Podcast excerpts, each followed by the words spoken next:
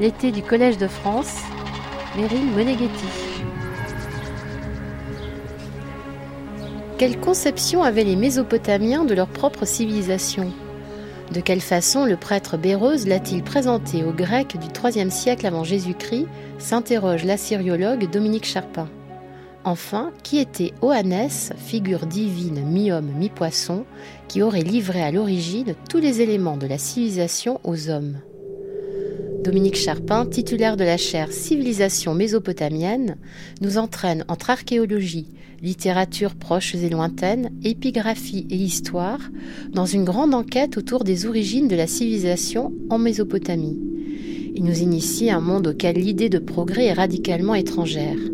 Les Mésopotamiens avaient l'impression d'être les héritiers d'une civilisation parfaite aux origines parce que résultant d'interventions divines, nous explique-t-il.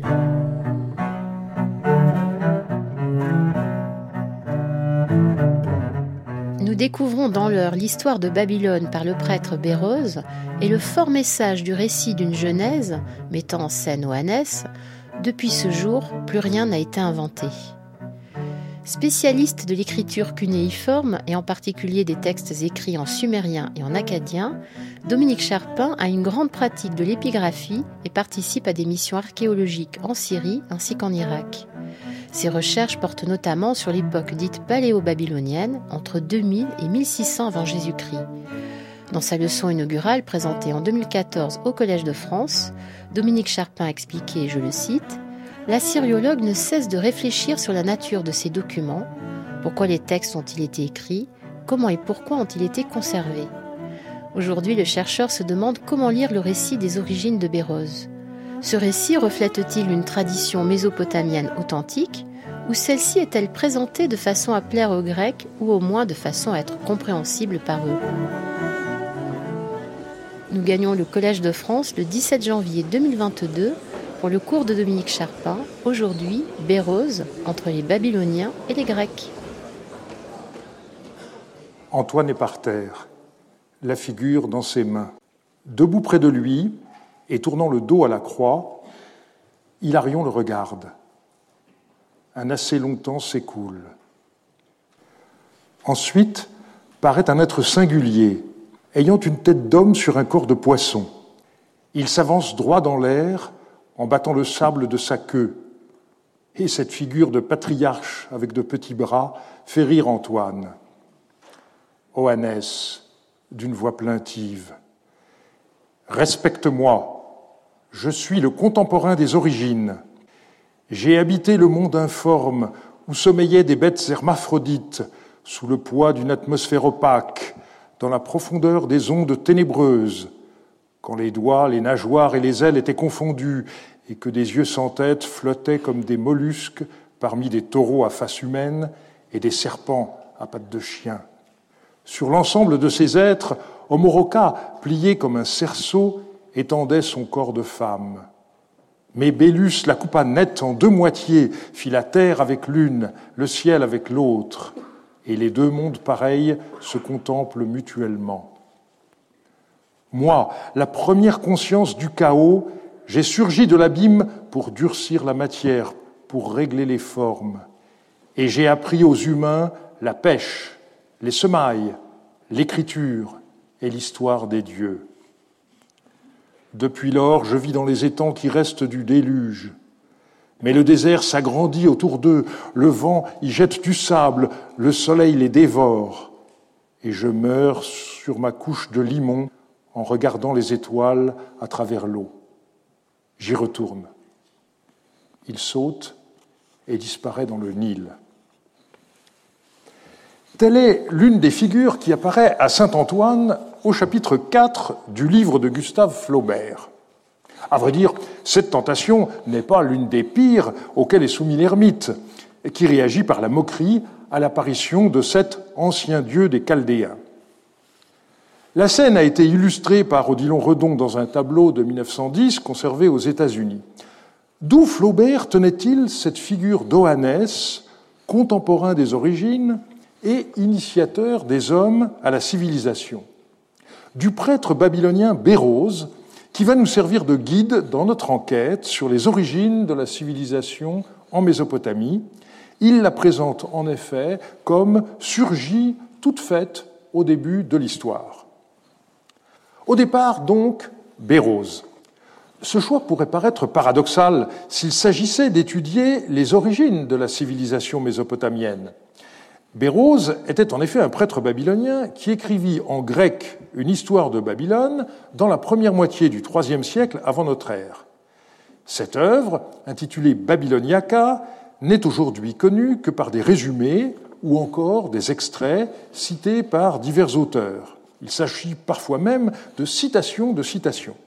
Si j'ai choisi de débuter par Bérose, c'est parce que mon propos n'est pas d'étudier directement les origines de la civilisation en Mésopotamie, mais l'image que s'en faisaient ses habitants. Il est donc logique de commencer par les témoignages les plus récents dont nous disposons. Nous allons donc commencer par voir ce qu'on sait de Bérose et de son œuvre. Les Babyloniacas ont été dédiés au roi séleucide Antiochos Ier Soter, qui régna de 281 à 261 avant notre ère. Tel est le principal élément dont nous disposons. Pour le reste, la vie de Bérose est très mal connue. Ce prêtre babylonien serait né à l'époque d'Alexandre. Lorsque celui-ci mourut à Babylone en 323, sa succession fut très compliquée Finalement, Séleucos s'imposa dans la partie orientale de son empire. Délaissant Babylone, il créa une nouvelle capitale à Séleucie du Tigre. Alors qu'il n'était encore que prince héritier, Antiochos montra son intérêt pour l'ancienne capitale. Selon une chronique babylonienne, il fit des offrandes aux deux temples de Sin de Babylone, respectivement l'Ekishnugal et l'Enitenna. C'est ce qu'a montré Bert van der Speck dans sa réédition du texte qui améliore celle de Kirk Grayson. Antiochos fit aussi des offrandes sur le site de la ziggourate de Babylone et acheva de déblayer les ruines de ce complexe avec l'aide d'éléphants. Wayne a retrouvé dans ce qu'on appelle les journaux astronomiques de Babylone la mention de la fabrication de briques pour la reconstruction de l'Essagil en 274-273. Quatre ans plus tard, la même source enregistre la célébration de deux rituels relatifs à la rénovation d'un temple par des exorcistes et des lamentateurs. Il s'agit manifestement de l'achèvement des travaux. En 268, Antiochos travailla dans le temple de Nabou à Borsippa. Le cylindre, retrouvé dans les fondations de ce sanctuaire, en babylonien et en caractère cunéiforme archaïsant, est la dernière inscription royale mésopotamienne. Je vous invite, pour en savoir plus, à regarder le site livius.org où on accède à la prépublication en ligne du livre de Finkel, Van der Speck et Gruber sur les textes babyloniens chronographiques de l'époque hellénistique. C'est donc en l'an 3 d'Antiochos Ier souverain qui s'intéressait à la Babylonie, que Bérose écrivit ses Babyloniaca. Le nom de Bérose, en grec Bérossos, est à peu près sûrement l'hellénisation du nom babylonien Bel Reushunu, qui signifie Bel, c'est-à-dire Marduk, est leur berger. Il se définit comme prêtre de Bel, sans qu'on sache quel était son titre en babylonien et donc sa fonction dans le sanctuaire de Babylone. Selon une tradition rapportée par l'architecte romain Vitruve, Bérose aurait ensuite quitté la Babylonie pour s'établir dans l'île de Kos, où il aurait fondé une école. Le problème est que certains auteurs antiques, comme Flavius Joseph et Eusèbe, mentionnent un Bérose historien, et d'autres, comme Vitruve, Sénèque et Pline, un Bérose astronome. S'agit-il du même homme ou pas? Félix Jacobi, dans son édition des fragments des historiens grecs dont l'œuvre a été perdue, les avait distingués. Il a été suivi plus récemment par Amélie Courte. Dans son étude de 2008, Bert van der Speck a été d'un avis contraire. Pour lui, les savants babyloniens de l'époque hellénistique avaient des intérêts très larges. Il n'y a donc pas de raison de distinguer les deux. Amélie Courte avait souligné que les passages astronomiques attribués à Bérose étaient très influencés par l'astronomie grecque. Gerd de Breuker pense que le Bérose astrologue est en réalité une figure fabriquée de toutes pièces par les Grecs. Mais Van der Speck indique que les fragments historiques de Bérose dénotent un auteur hellénisé. Bérose présente en grec une histoire du monde sous une forme narrative suivie et dans une œuvre dont il est reconnu comme l'auteur, autant de traits plus grecs que babyloniens. De même, l'usage du mot chaldéen au lieu de babylonien est typiquement grec. Une autre caractéristique des historiens grecs, c'est la critique des travaux de leurs prédécesseurs. Par exemple, Ctésias critiqua les informations sur la Perse qu'on trouve chez Hérodote. De la même façon, on voit Bérose critiquer les légendes grecques concernant la reine assyrienne Sémiramis. Quoi qu'il en soit de ce débat, ça n'est pas l'aspect astronomique, mais l'aspect historique de l'œuvre de Bérose qui nous intéressera aujourd'hui. Bérose a pendant longtemps été relativement négligé, mais les choses ont changé depuis quelque temps. Notons en particulier le colloque qui a eu lieu à l'université de Durham en 2010, dont les actes ont été publiés en 2013 et ont fait l'objet de plusieurs recensions substantielles. Il faut aussi signaler les travaux du néerlandais Gert de Breuker, dont la thèse a été soutenue en 2012 et qui a publié diverses études, ainsi qu'une traduction anglaise en ligne des fragments relatifs à Bérose. Les Babyloniacas de Bérose ne nous sont pas parvenus comme une œuvre complète qui aurait été recopiée au fil du temps, comme c'est le cas de la majorité de la production des auteurs de l'Antiquité gréco-romaine que nous connaissons aujourd'hui. Pour Bérose, il s'agit seulement de fragments connus par des citations ou des citations de résumés. On les trouve essentiellement chez deux auteurs, le plus ancien est l'écrivain Flavius Joseph, qui vécut au premier siècle de notre ère. Les citations de Bérose figurent dans les Antiquités juives et le Contre-Appion. Vient ensuite Eusèbe de Césarée.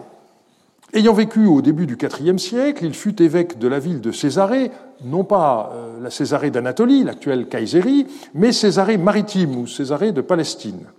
Les ruines de cette ville, située à 45 km au nord de l'actuelle Tel Aviv, sont aujourd'hui encore impressionnantes. Elles contenaient à l'époque une des plus riches bibliothèques de l'Antiquité. Retour à Eusèbe de Césarée, il ne fut donc pas saint, même pas père de l'Église, contrairement à ce qu'on lit parfois, malgré l'importance qu'a eue son histoire ecclésiastique. Mais ce qui nous intéressera aujourd'hui est un autre ouvrage, à savoir sa chronique. Le texte grec original de ce livre n'a pas été conservé, on n'en connaît qu'une traduction en arménien, elle vient d'être traduite en français et commentée dans un livre collectif paru aux belles lettres en 2020. Il y a également quelques citations en grec d'Eusèbe dans l'œuvre du moine byzantin Georges dit le Sincelle qui écrivit vers 810 de notre ère. Flavius et Eusèbe eux-mêmes n'ont pas eu un accès direct au Babyloniaca de Bérose, ils la citent à travers un abrégé qu'en a fait Alexandre Polyhistor entre 80 et 40 avant notre ère. Ce dernier aurait connu Bérose grâce à une copie des Babyloniacas conservée dans la bibliothèque d'Alexandrie. La question est de savoir si le résumé d'Alexandre Polyhistor, intitulé Chaldaïca, était fidèle à l'original. Gerd de Breuker a étudié de près la question et conclut que les ajouts parfois manifestes qu'on trouve chez les auteurs postérieurs qui citent les Chaldaïcas ne sont sans doute pas le fait d'Alexandre Polyhistor lui-même, mais de ses auteurs. On peut donc tenir les Chaldaïcas d'Alexandre Polyhistor pour un résumé fidèle des Babyloniacas de Bérose. Ce que Falvus Joseph et Eusèbe en ont retenu tient à des préoccupations apologétiques et chronologiques qui leur sont propres. Malgré ce biais, on peut reconstituer de manière approximative le contenu des Babyloniacas de Bérose qui comportait trois livres. Au livre 1, après un prologue, Bérose traitait de la géographie et du climat de la Mésopotamie, de sa faune et de sa flore, et de sa population. Il décrivait ensuite les origines du monde, le chaos primordial, la bataille entre Bel et la mer, la création de l'univers et de l'homme par Bel, la vie primitive des premiers hommes et l'introduction de la civilisation par un être hybride nommé Oannes. Les deux autres livres étaient consacrés à l'histoire de la Babylonie. Le livre 2, depuis le tout premier roi Aloros jusqu'au milieu du 8e siècle. Le livre 3 commençait avec Nabonassar et s'achevait avec Alexandre le Grand. Béroz écrivit en grec, mais il est clair qu'il avait accès à des textes babyloniens que nous connaissons. Certaines chroniques, les listes royales, le récit de la création dit Enuma Elish, le récit sumérien du déluge, etc. Nous allons voir les détails par la suite. Je vais commencer par lire et commenter le passage de Béroz qui m'a fourni la citation du titre de ce cours Depuis ce jour, plus rien n'a été inventé. Je cite donc ici la traduction toute récente d'Agnès Ouzounian. De l'incroyable histoire chaldéenne à partir du livre d'Alexandre Polyhistor à propos des mêmes chaldéens.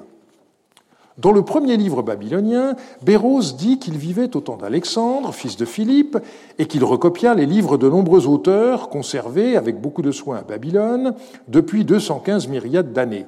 On y trouve le calcul des temps, ainsi que les récits historiques concernant le ciel, la terre, la mer, la création du monde, les rois et leurs faits et gestes.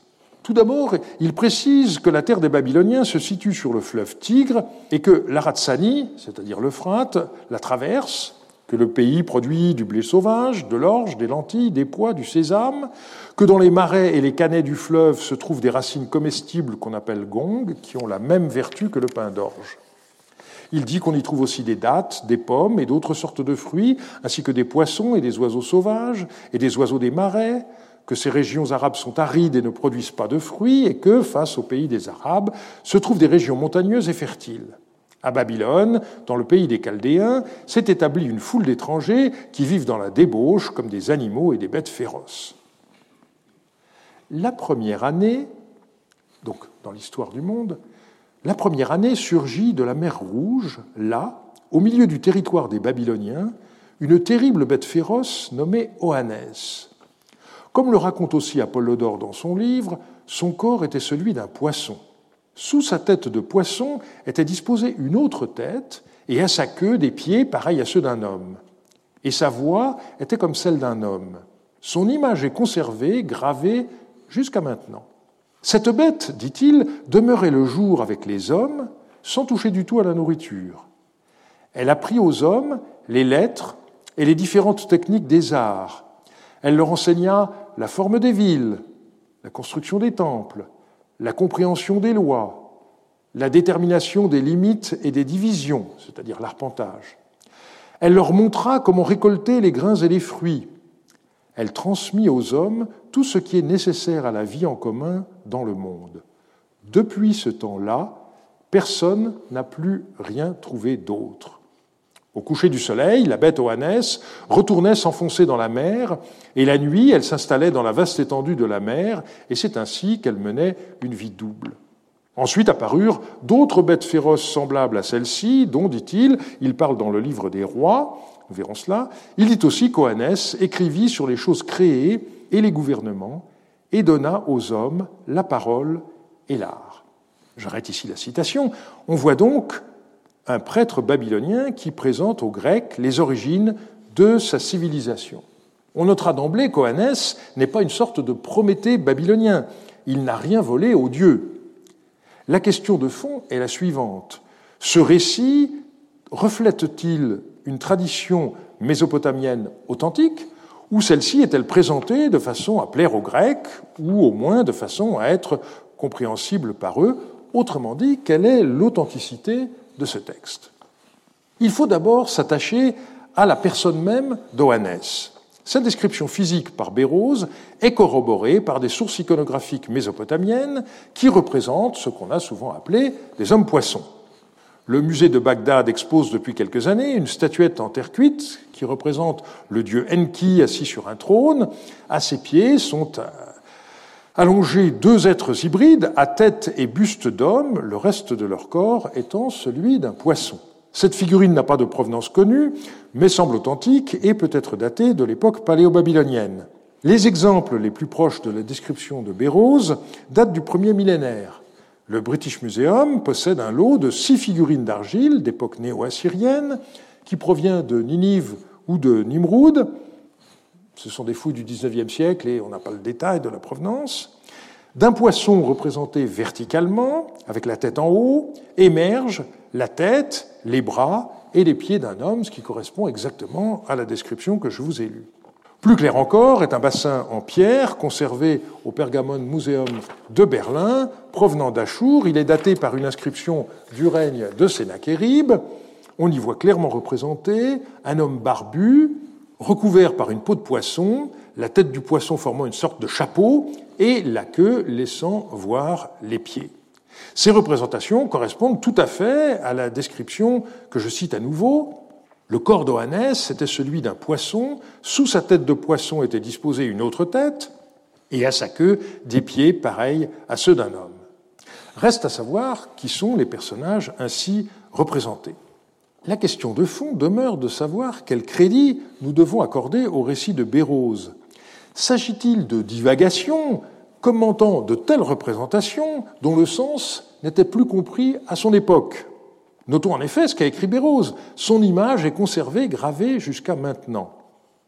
Pendant longtemps, il a été difficile de savoir si son récit reflétait une authentique tradition mésopotamienne. En effet, le nom même d'Oannès n'apparaissait pas dans les textes cunéiformes. La situation a changé en 1962 avec la publication par le père Van Dyck d'une tablette découverte lors des fouilles d'Uruk dans un temple dénommé le Bitresh, qui date de l'époque séleucide et qui était alors le temple du dieu Anu. Ce bâtiment, qui mesure pas moins de 167 sur 213 mètres, a fait l'objet d'une publication par Arnaud Cause en 1998 dans la série des rapports définitifs de la fouille allemande d'Uruk. Une vidéo reconstituant le Bitresh a été faite à l'occasion du colloque de 2013 célébrant à Berlin le centenaire de la fouille d'Uruk. On peut également voir un plan et des images de ce sanctuaire dans le catalogue de l'exposition. En 2013, Heather Baker a publié une étude extrêmement intéressante où elle a essayé de déterminer l'organisation spatiale du sanctuaire par une double approche de l'architecture et des textes. Ce sanctuaire avait d'abord fait l'objet de fouilles clandestines. Beaucoup de tablettes euh, provenant du Bitresh d'Uruk sont arrivées au Louvre en 1913. Elles ont été publiées par Thureau d'Angin en 1921-22, avec ses copies dans euh, le tome 6 des textes cunéiformes euh, du Louvre, et son édition dans son livre Rituel acadien. Ces textes ont été repris en 2003 par Mark Linsen. La plus célèbre de ces tablettes est celle qui décrit le temple de Babylone, les Sagiles. La fouille du Bitresh menée par Heinrich Lenzen en 1959-60 a livré 158 tablettes et fragments provenant d'un seul locus, une pièce située près de la petite porte qui s'ouvre dans le mur extérieur du bâtiment au sud-est. Van Dyck a indiqué la présence dans ce secteur de nombreux trous dus à des fouilles clandestines, de sorte que ne subsistait que ce qui avait échappé au pillard, de rares tablettes complètes, mais surtout les fragments. Dans cet ensemble, on relève quelques documents d'archives, 21 contrats, 6 textes administratifs et deux lettres. Le reste est constitué de textes savants, rituels avec prières ou incantations, hymnes sumériens, présages, textes astrologiques et mathématiques. Le plus intéressant, en tout cas pour nous aujourd'hui, c'est la tablette W20030,7 qui mentionne Oannes. En effet, le texte commence par cette ligne Sous le règne du roi Ayalou, Ouan, ou bien Ouanou, était Apkalou. Ouan est manifestement le nom qui a été hellénisé en Oannes. Mais ce nom n'existe pas en sumérien et William Hallow avait proposé d'interpréter ce nom comme une méprise tardive sur le titre d'œuvre sumérienne qui commence par Ou-An, le jour où le dieu An, euh, etc. D'autres textes cunéiformes accolent au nom de Ouan celui d'Adapa, tel serait le nom véritable du premier Abkalou. Ce titre sumérien Abgal, lu en acadien Apkalou, correspond à une catégorie de sages. De fait, au-delà même de la personne d'Oannès, le texte d'Uruk concerne les rois et les sages des origines au déluge et au-delà. Il nous conduit donc à la deuxième partie de ce cours. Nous n'avons pas de texte mésopotamien analogue au récit de Bérose concernant les origines de la civilisation. Pour déterminer sa fiabilité, il nous faut donc comparer d'autres parties de son récit avec des traditions mésopotamiennes qui nous sont parvenues. Il sera ainsi possible de juger de la crédibilité du reste pour lequel nous n'avons pas de parallèle. Nous examinerons d'abord le récit de la création, puis la liste des rois et sages d'avant le déluge. La création du monde est ainsi racontée par Bérose. Autrefois, dit-il, lorsque tout était ténèbres et eau, il y avait d'autres bêtes féroces dont certaines étaient nées d'elles-mêmes. Elles engendraient des animaux et donnaient naissance à des hommes diptères. D'autres avaient quatre ailes et deux faces, un seul corps et deux têtes, l'une de femme et l'autre d'homme, et de nature masculine et féminine. D'autres hommes avaient des jambes de chèvre et des cornes sur la tête, d'autres avaient des sabots de cheval, d'autres, dont la partie inférieure avait la forme d'un cheval et l'avant celle d'un homme, avaient l'apparence d'hypocentaure. Elle donnait naissance aussi à des taureaux à tête d'homme et à des chiens à quatre corps dont les pattes sortent comme la queue d'un poisson de la partie postérieure, de la croupe, des chevaux à tête de chien, des hommes et d'autres bêtes à tête de cheval, à corps d'homme et à queue de poisson, et encore toutes sortes de bêtes en forme de dragons, des poissons hybrides, des reptiles et des serpents, et diverses bêtes fauves étonnantes, toutes différentes les unes des autres. Leurs images étaient conservées dans le temple de Bélos. Et sur toutes ces bêtes dominait une femme appelée Marcaillée, nommée en chaldéen Talata, qui se traduit en grec par Talata, c'est-à-dire la mère. On a ici une description du chaos primordial peuplé d'êtres monstrueux. Certains détails sont fantaisistes, mais toute personne qui a lu le poème babylonien de la création, l'Enuma Elish, reconnaîtra sans mal l'essentiel du récit babylonien. La fin du paragraphe concerne, bien entendu, la déesse Tiamat, dont le nom est en effet celui de la mère en babylonien, soit Tiamtu. Le texte de Bérose se poursuit ainsi. Et alors que ces bêtes s'étaient levées toutes ensemble, Bélos, donc Bel ou Marduk en babylonien, attaqua, fendit la femme par le milieu, une moitié pour en faire la terre et l'autre moitié le ciel. Il tua aussi les autres bêtes qui étaient en elle. Il explique ces natures par une allégorie et en transposant. Alors que l'humidité et l'eau étaient partout et qu'il n'y avait que des bêtes féroces, ce dieu coupa sa propre tête, les autres dieux prirent le sang qui en coulait, le pétrirent avec de la terre et en modelèrent les hommes, c'est pourquoi ils devinrent sages et prirent part à l'intelligence divine. On dit à propos de Bélos, qui se traduit en grec par Zeus et en arménien par Armazd, qu'il fendit les ténèbres par le milieu, qu'il sépara le ciel et la terre l'un de l'autre, et qu'il ajusta et façonna le monde. Les bêtes féroces ne supportèrent pas la force de la lumière et périrent. Bélos vit un monde désert et fertile et donna l'ordre à l'un des dieux de pétrir avec de la terre une partie du sang qui s'écoulait de sa tête qui avait été coupée et d'en modeler des hommes d'autres animaux et des bêtes féroces qui puissent résister à cette ère. Bélos établit les étoiles, le Soleil, la Lune et les cinq planètes. Selon Polyhistor, Bérose raconte tout cela dans son premier livre. Ce passage reflète assez fidèlement les Elish, mais il comporte aussi une divergence et un commentaire. Je commence par ce dernier point. Le passage, il explique ces natures par une allégorie et en les transposant, a été interprété par Jean Bottero comme montrant la profonde hellénisation de Bérose. Je cite, D'autre part, le même Bérose, après avoir montré Belle faisant la terre et le ciel des deux moitiés de la femme coupées en deux, ajoute que c'était là parlé par allégorie. Déjà passé de très singulier et réaliste à l'état de thème de résolution des problèmes, voilà donc les mythes réduits à l'état de simples images, de métaphores, de symboles, évoquant tout autre chose qu'eux-mêmes.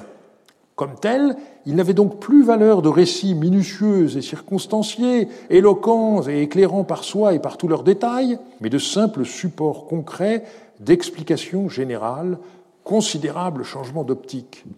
Bérose et ses contemporains de Babylone venaient seulement de prendre contact avec le savoir conceptuel des Grecs qui pouvait leur révéler une toute autre approche de la réalité, un tout autre exercice de la connaissance que ceux auxquels les avait habitués leur vénérable civilisation.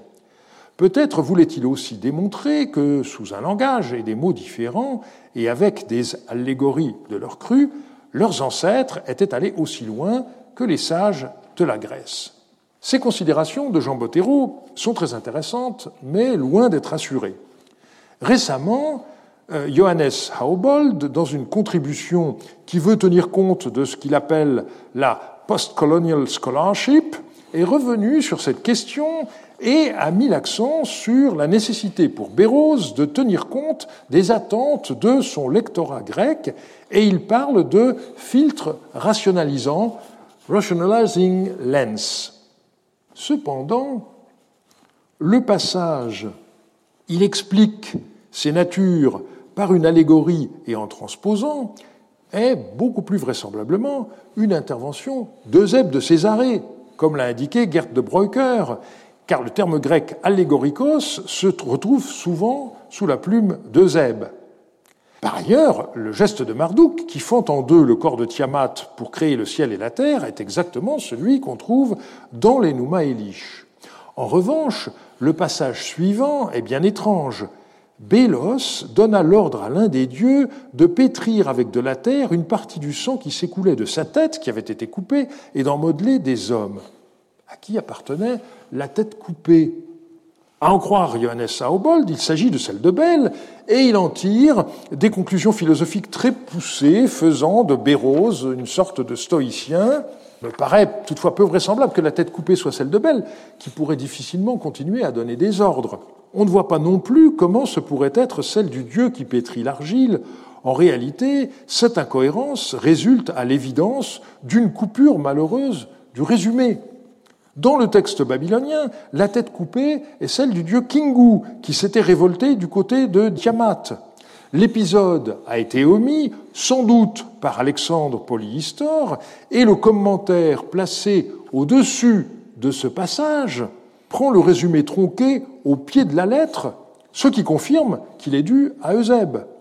La suite, sur le mélange du sang divin avec l'argile, correspond tout à fait à la conception babylonienne qu'on trouve dès l'épopée d'Atrahasis. Donc la conclusion est nette.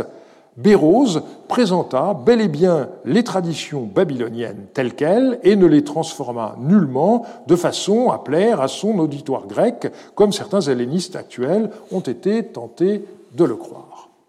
Nous allons voir qu'Oannes ne fut pas seul au total, sept hommes poissons sortirent de la mer pour enseigner les hommes d'avant le déluge, et ils furent associés à différents rois.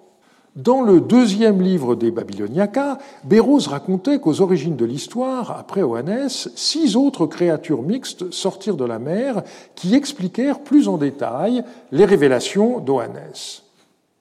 Je cite, Eusèbe, euh, qui lui-même cite le résumé de Béroz, il commence son récit de la façon suivante. Apollodore dit qu'Aloros, un chaldéen de Babylone, fut le premier roi et qu'il régna durant dix saros. Le saros vaut 3600 ans. Le saros peut se décomposer en éros et en sos. Un éros, dit-il, vaut 600 ans et un sos 60 ans. C'est selon ce premier mode de calcul que les anciens comptent les années. Nous y reviendrons la fois prochaine. Après avoir expliqué cela, il poursuit en énumérant un à un les rois des Assyriens, dix rois depuis Aloros, le premier roi, jusqu'à Xisutros, autant duquel eut lieu, dit-il, le premier grand déluge, celui dont parle Moïse aussi. Et ici, l'intervention de Zeb est bien entendu très claire. Les règnes de ces rois eurent une durée, précise-t-il, de 120 saros, ce qui fait en tout 2043 myriades d'années, et il écrit l'histoire des rois les uns après les autres comme suit. À la mort d'Aloros, dit-il, son fils Alaparos régna trois saros.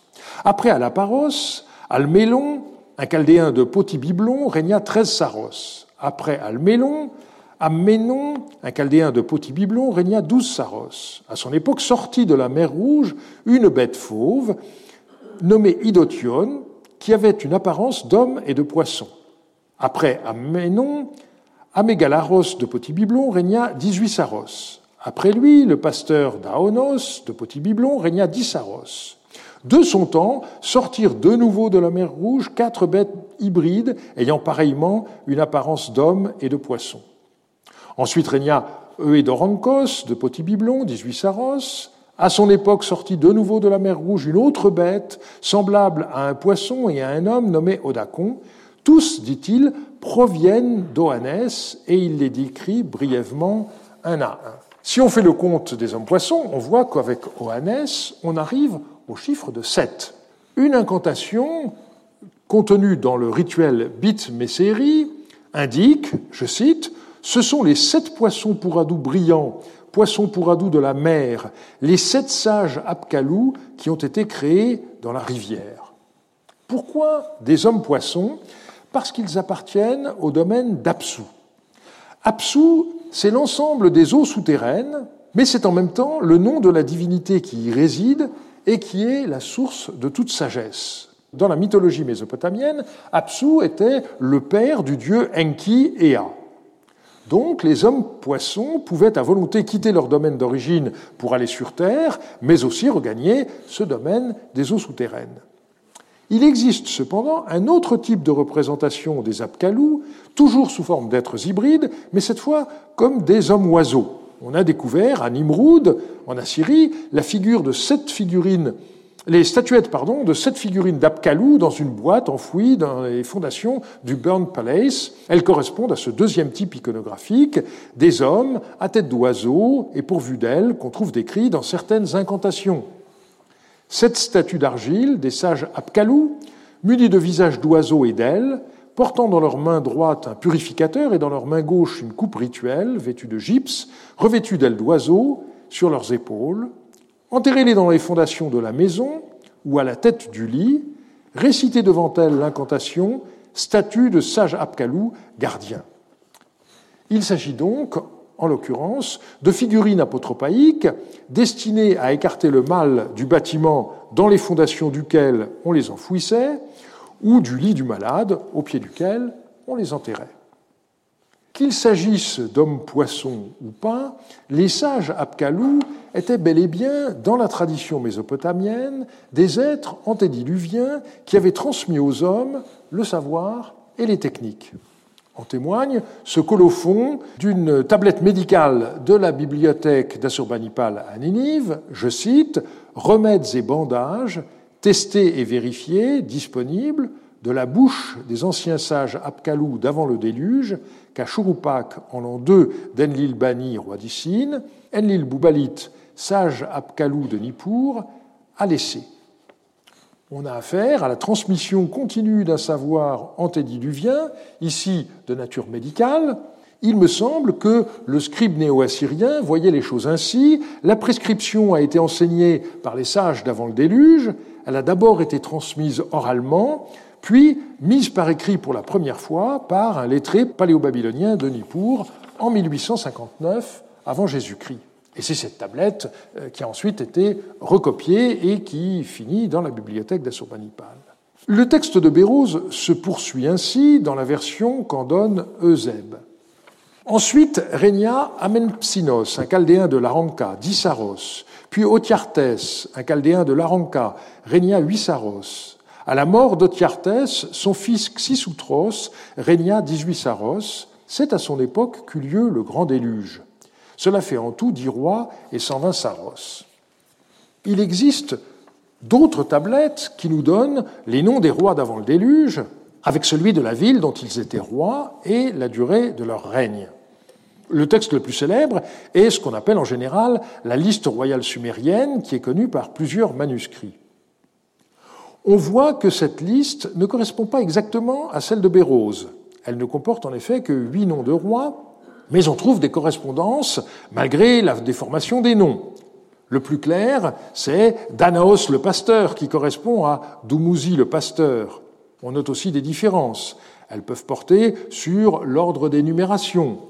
Ensipasiana de l'Arak, dans la liste royale sumérienne, correspond manifestement à Amenpsinos de l'Aranka chez Bérose, mais il est situé avant Enmedurana de Sipar, qui euh, correspond manifestement au Euedorankos de Bérose, mais celui-ci précède chez Bérose Amenpsinos.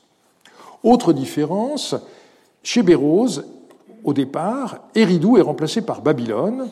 Cela correspond à l'idéologie d'époque tardive dans laquelle Babylone était considérée comme la réincarnation de l'antique cité sumérienne euh, qui n'était alors plus que des ruines.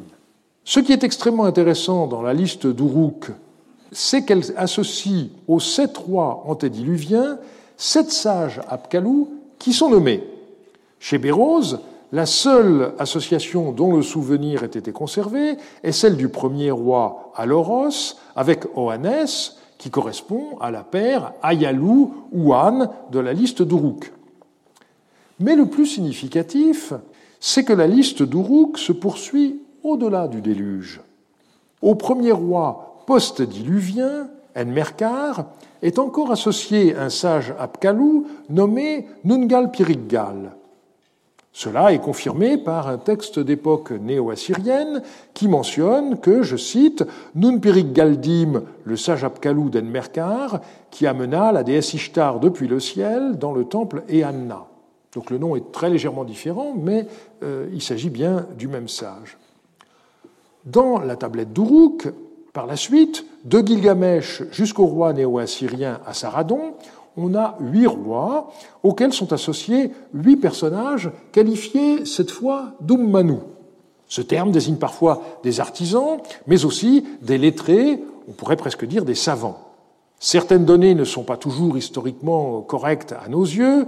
L'auteur de cette liste considère que Gilgamesh fut un roi dont Sinleki Unenni était le savant Ummanu, pour nous, Gilgamesh est un roi légendaire du début du troisième millénaire, et nous savons que Sinleki Uneni a été l'éditeur de l'épopée de Gilgamesh dans la seconde moitié du deuxième millénaire. En revanche, il n'y a pas de doute qu'il y eut, sous le roi néo-assyrien, Assaradon, un lettré nommé Abba Enlil Dari, dont on connaît l'histoire grâce au conte araméen d'Arikar. Nous aurons par la suite l'occasion d'y revenir. Cette énumération de rois historiques avec leurs savants ou Manu, ne laisse pas de doute sur le fait que ces derniers étaient considérés comme les successeurs des sages mythiques des origines. La différence entre Apkalou et Ummanu était donc non pas fonctionnelle, mais qualitative. Comme l'a souligné Helge Kvanvig, la distinction entre ces deux catégories reflète une conception de l'histoire mésopotamienne comme des périodes successives de qualité décroissante. En témoigne le fait que la durée de vie avant le déluge est comptée en saros, 3600 ans, tandis qu'après le déluge, on n'a plus que des multiples de Néros, 600 ans. Le texte d'Uruk publié par euh, Van Dyck a été réédité par Alan Lindsay en 2008. Ce document date de 147 euh, de l'ère séleucide, qui commence en 312 avant Jésus-Christ, c'est-à-dire qu'il date de 165 avant Jésus-Christ, il est donc postérieur à Bérose. Lenzi a souligné le fait que la fin du texte mentionne Nikurushu, ce qui correspond au grec Nikarkos. Or, celui-ci est connu pour avoir travaillé dans le temple du Bitrèche, où il a laissé une inscription qui date de 244 avant Jésus-Christ, qui a été publiée dans YOS 1 au numéro 52. Cependant, Nikarkos n'était pas un roi, il était seulement gouverneur, et la liste ne donne pas le nom d'un humanum qui lui corresponde. Selon Lenzi, cette apparente lacune a un sens, elle signifierait le désir de tous les lettrés d'Uruk de ce temps de montrer l'importance qui est la leur en tant qu'héritier de lettrés prestigieux du passé remontant jusqu'aux origines de l'histoire. Quoi qu'il en soit, cette liste de rois et de sages prouve que dans les milieux cléricaux d'Uruk à l'époque séleucide, les traditions que nous connaissons via Bérose existaient bel et bien. Le prêtre de Bel à Babylone n'a rien inventé. Ses colloques d'Uruk un siècle plus tard montrent que la tradition qu'il présenta aux Grecs était toujours vivante. Si Johannes a livré à l'origine aux hommes tous les éléments de la civilisation, Comment les Mésopotamiens expliquaient-ils qu'ils soient parvenus jusqu'au IIIe siècle malgré les césures de l'histoire, et en particulier la plus radicale, celle du déluge Nous allons voir que Bérose connaissait parfaitement les traditions mésopotamiennes relatives au déluge et aussi comment, selon lui, le savoir antédiluvien put être transmis aux hommes des générations postérieures. Le récit du déluge chez Bérose est à nouveau connu grâce à Eusèbe de Césarée. Alexandre Polyhistor sur le déluge, à partir du livre dont nous avons parlé. À la mort d'Otiartès, dit-il, son fils Xisutros régna 18 Saros, et à son époque eut lieu le grand déluge. Et il décrit cet événement comme suit. Chronos, celui qui est nommé par certains père d'Armazde et par d'autres temps, dit-il, lui révéla dans son sommeil que le 15 du mois de Daïsios, c'est-à-dire le mois de Maréri, les hommes périraient dans le déluge. Il donna l'ordre de creuser et de placer tous les livres, leur début, leur milieu et leur fin, dans la ville du soleil des Cyparéens, de fabriquer un bateau et d'y entrer avec parents et amis proches, de faire des provisions de nourriture et de boissons, d'y introduire aussi bêtes féroces, volatiles et quadrupèdes, et d'achever tous les préparatifs en vue de la navigation. Il demanda où il devait naviguer, et il obtint la réponse suivante, qu'il adresse des prières aux dieux afin qu'ils soient propices aux hommes. Il entreprit donc la fabrication du bateau, dont la longueur était de 15 stades et la largeur de deux stades. Ayant ainsi exécuté l'ordre qu'il avait reçu, il fit entrer à l'intérieur du bateau sa femme, ses fils et ses amis proches. J'interromps ici la lecture. Le récit du déluge par Béros est dans l'ensemble en accord avec ce qui figure dans la tablette 11 de l'épopée de Gilgamesh on voit que le nom du dieu Ea a été rendu par Béros par Chronos, ce qui est logique. Chronos était en Grèce le père de Zeus, de même que Ea était en Babylonie le père de Marduk. Le nom du héros du déluge chez Béros est Xisutros. Les textes mésopotamiens connaissent trois noms différents pour le héros du déluge. Atam Hazis, qui signifie le très sage, Utanapishti, qu'on peut traduire par j'ai trouvé ma vie, et enfin, Ziusudra, qui est ici hellénisé en Xisutros, rappelons que ce nom sumérien, Zi ou 4 Sudra 2, signifie vie de jour prolongée, qui est une façon de dire immortel. Nous avons vu que Ziusudra est le dernier des rois antédiluviens qui régna à Churupak. Ne rapporte pas l'anecdote de l'épopée de Gilgamesh, selon laquelle Ea, tenu au secret par serment, informa Utanapishti indirectement en parlant à travers une haie de roseaux. Ici, il est question d'un rêve. Mais c'est aussi ce qu'indique l'épopée de Gilgamesh plus loin dans la tablette 11 au vers 196. L'épopée d'Atrahasis, elle, combine les deux. Atrahasis ayant eu un rêve, le dieu Ea lui en expliqua le sens à travers un mur de roseaux. La différence principale de Béroz avec les récits babyloniens concerne l'instruction d'enfouir tous les livres, c'est-à-dire toutes les tablettes, à six parts. On ne trouve rien d'analogue ni dans Atrahasis, ni dans la tablette 11 de l'épopée de Gilgamesh. Je reprends la lecture de Zeb. Le déluge arriva. Aussitôt que les eaux commencèrent à baisser, Xisutros lâcha des volatiles, qui ne trouvèrent ni de quoi manger ni d'endroit où se poser. Il reprit donc dans le bateau. Quelques jours après, il envoya de nouveau d'autres oiseaux, qui revinrent eux aussi dans le bateau, les pattes trempées debout. Il envoya une troisième fois des volatiles, qui ne revinrent pas vers le bateau.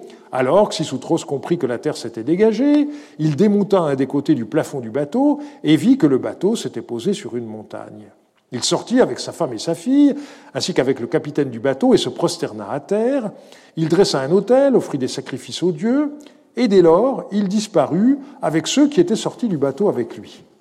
Quant à ceux qui étaient restés dans le bateau et qui n'avaient pas suivi Xisutros et les siens, ils sortirent plus tard et se mirent à sa recherche, parcourant les environs, en criant son nom et en l'appelant.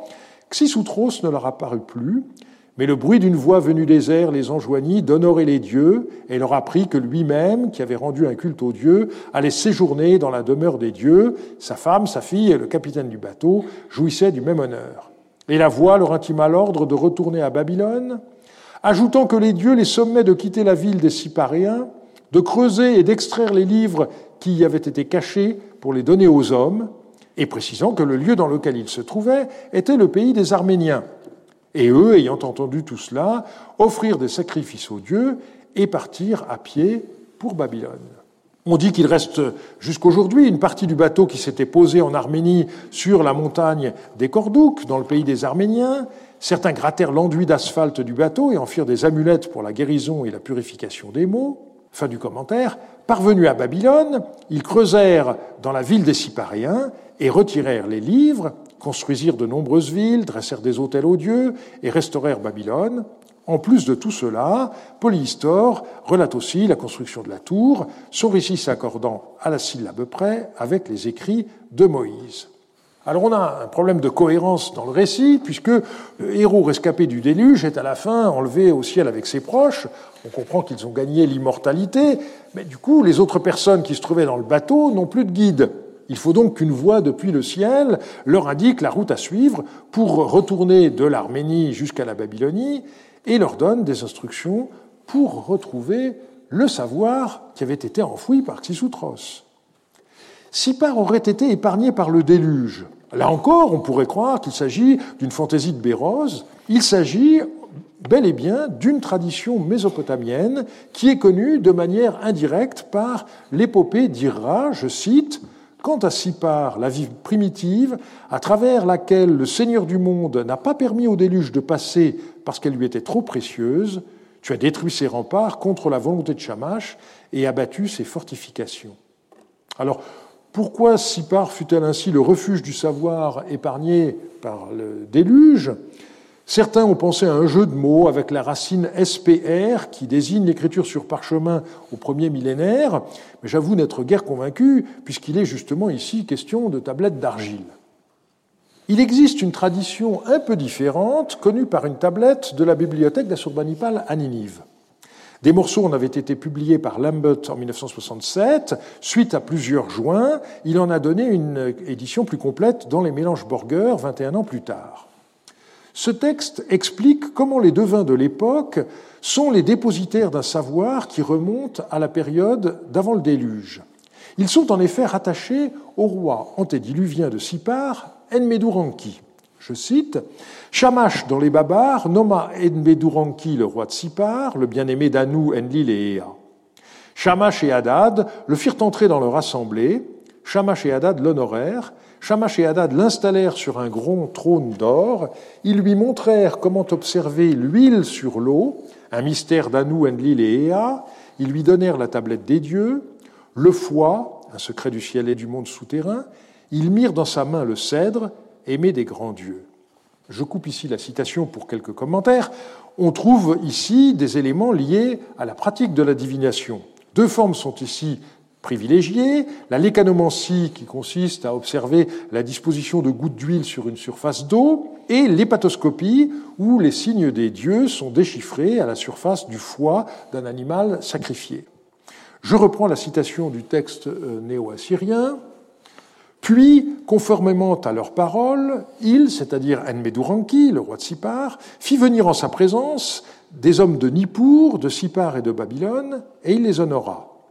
Il les plaça sur des trônes devant lui, il leur montra comment observer l'huile sur l'eau, un mystère d'Anou, Enlil et Ea, il leur donna la tablette des dieux, le foie, un secret du ciel et du monde souterrain, il mit dans leurs mains le cèdre bien-aimé des grands dieux. Le savant qui garde les secrets des grands dieux lira son fils qu'il aime par un serment devant Shamash et Hadad, par une tablette et un stylet, et il l'instruira. Lorsqu'un devin, expert en huile, de descendance immuable, descendant d'Enmeduranki, roi de Sipar, qui a dressé le bol pur et tenu le bâton de cèdre, prêtre de bénédiction du roi, prêtre à cheveux longs de Shamash, tel qu'il a été façonné par Ninrursag, engendré par un prêtre Nisaku de pure ascendance, s'il est sans tache dans son corps et ses membres, il peut s'approcher de la présence de Shamash et d'Adad, où l'inspection du foie et de l'oracle ont lieu. Selon cette tradition, la divination est une technique qui a été enseignée à l'origine par les dieux Shamash et Hadad à Enmeduranki. Il y eut ensuite une tradition ininterrompue jusqu'à l'époque d'Assurbanipal, moment où cette tablette a été écrite. L'allusion à la transmission familiale de père en fils correspond à ce que nous connaissons par ailleurs par les données prosopographiques qu'on peut récolter dans les documents d'archives. On notera qu'au XIIe siècle, le roi babylonien Nabucodonosor Ier se réclama d'Enbeduranki. Nabucodonosor, roi de Babylone, rejetons de la royauté éloignée dans le temps, semence sur laquelle on a veillé depuis avant le déluge, descendant d'Enmeduranki, roi de Sipar, qui a institué le bol sacré du devin, qui a tenu le cèdre et qui a pris sa place devant Shamash et Hadad, les juges divins. Ce roi babylonien du XIIe siècle se légitima en se déclarant descendant du dernier roi d'avant le déluge, et la manière dont il décrit Enmeduranki fait très précisément allusion à la même tradition que celle que nous connaissons par la tablette de la tablette d'Assurbanipal que j'ai citée tout à l'heure. On voit donc comment ce texte décrivant les origines de la divination est à la fois proche et différent du récit de Bérose. Il met bien l'accent sur l'importance de la ville de Sipar dans la transmission des savoirs sacrés.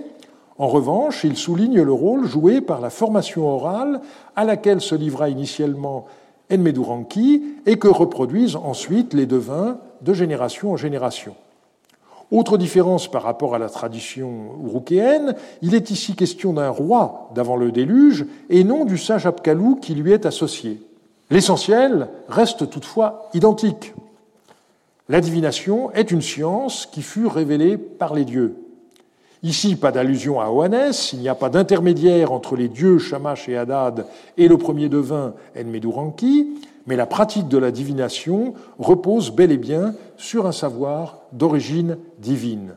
Ce ne sont pas les hommes qui ont découvert le moyen d'interroger les dieux, ce sont les dieux qui, dès les origines, ont appris aux hommes à lire les signes qu'ils leur envoient, qu'il s'agisse des taches d'huile sur de l'eau ou de diverses formes à la surface d'un foie.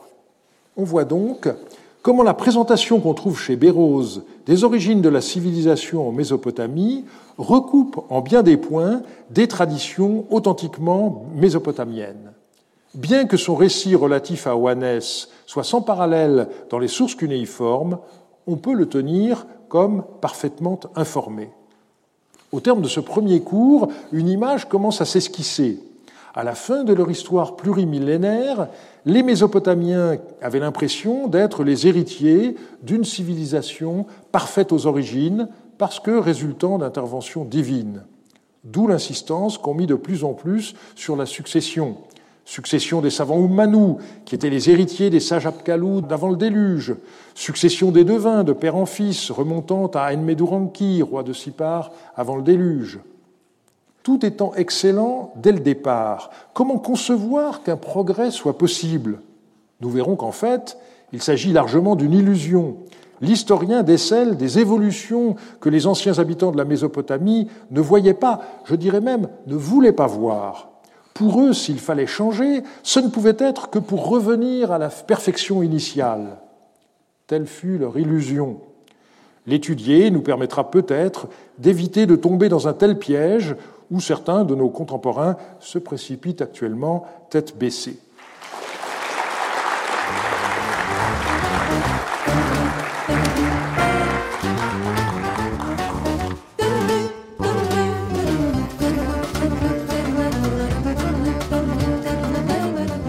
Le Collège de France et France Culture vous ont présenté l'assyriologue Dominique Charpin, son cours intitulé Bérose entre les Babyloniens et les Grecs. Sur les sites de France Culture et du Collège de France, vous retrouverez toutes les informations autour de cette diffusion, la vidéo, la bibliographie, ainsi que l'ensemble des cours de Dominique Charpin. Réalisation, Rafik Zénine. Coordination et présentation, Meryl Moneghetti.